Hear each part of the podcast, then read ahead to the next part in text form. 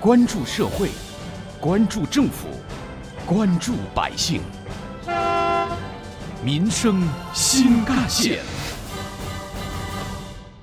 近日，第二届中国中东欧国家博览会暨国际消费品博览会正在浙江宁波举行。相关内容跟随记者进入今天的民生新干线板块，挖掘新闻真相，探究新闻本质，民生新干线。听众朋友们，早上好，欢迎收听今天的民生新干线，我是子文。六月八号到十一号，第二届中国中东欧国家博览会暨国际消费品博览会在浙江宁波举行。根据记者了解，本届博览会设立了中东欧展、国际消费品展、进口商品常年展三大展区，总面积达二十万平方米，搭建了三千多个展位。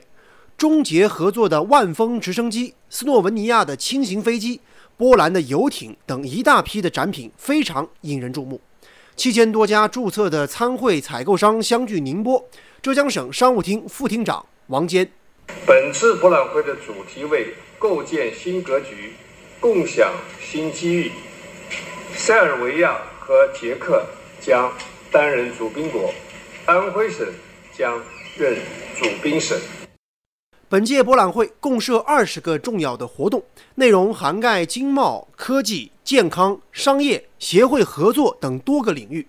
宁波市人民政府副市长李官定指出，本次的消费品博览会将给受众们沉浸式的购物体验。新开馆的中东欧国家特色商品常年展，汇集了四千多种中东欧商品。我们还同时搭建了 VR 全景网上场馆。全时的全方位展示了中东欧的商品，打造永不落幕的博览会。在现场，我们还将安排中东欧国家使节、留学生为家乡特产产品直播带货活动。作为中国中东欧国家领导人峰会之后，我国举办的首场中东欧主题国际盛会，第二届中国中东欧国家博览会内容十分丰富，亮点纷呈。浙江省副省长朱从九介绍了这次中东欧商品馆的特色产品。在宁波进口商品中心设立了一点五万平米的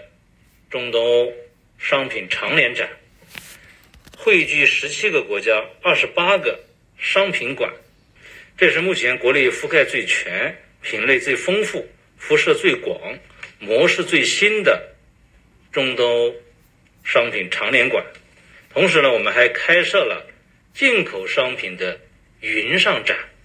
在中东欧国家博览会的开幕式上，各国的领导人和嘉宾以线上线下的综合方式，围绕“构建新格局，共享新机遇”为主题，就推进中国中东欧国家合作发表演讲、交流意见。中共中央政治局委员、国务院副总理胡春华出席开幕式，宣读了习近平总书记的贺电并致辞。胡春华指出。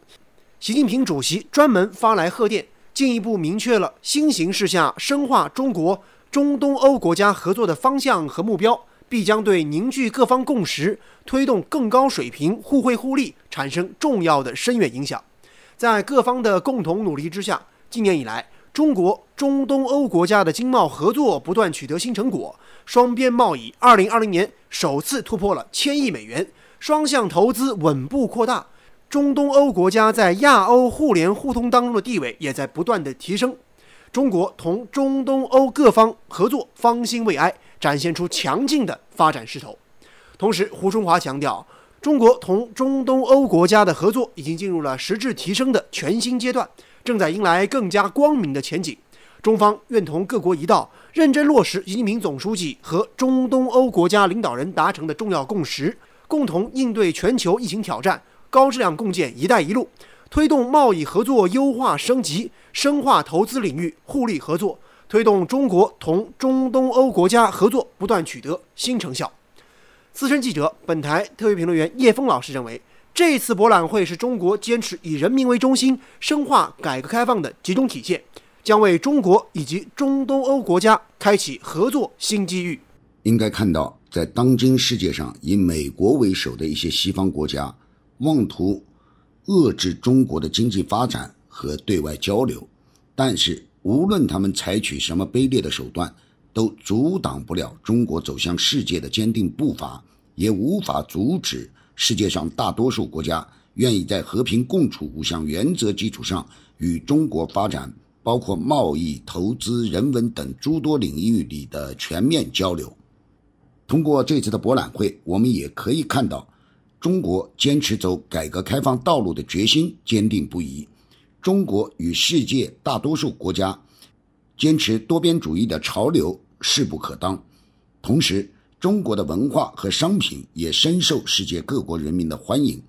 我相信呢，这样的交流还会在更大范围、更长时间持续着发展着。我们每一个中国人在为之自豪的同时，也应该努力地做好本职工作，为祖国的繁荣富强贡献一份自己的力量。在现场，记者了解到，本届博览会聚焦内外循环、互联互促、线上线下融合发展，全面深化中东欧国家在贸易、投资、人文等方面的交流与合作，设置了投资合作洽谈会、商业合作对接会等各种经贸活动，还安排了美食、教育、青年交流等丰富多彩的人文活动。对此，商务部部长助理任洪斌表示，中东欧博览会是中国唯一一个面向中东欧的博览会。在展会期间，除了海外的不同国家的品牌之外呢，还有广大国内企业、国内省市品牌同台竞技。此外，中国还会举办很多面向国外区域的合作伙伴的展会，给海外企业来中国投资创业兴业提供更多新机遇。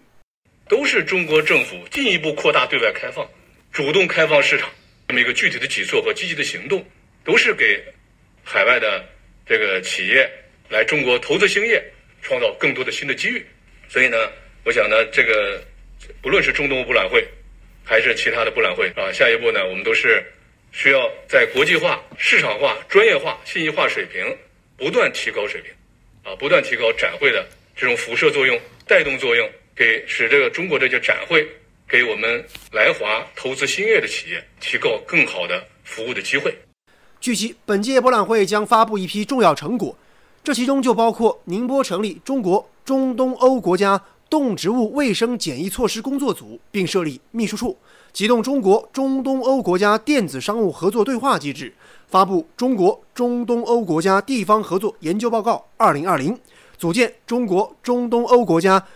公众健康产业联盟等内容。好，以上就是本期民生新干线的全部内容。我是子文，感谢您的收听，下期我们再见。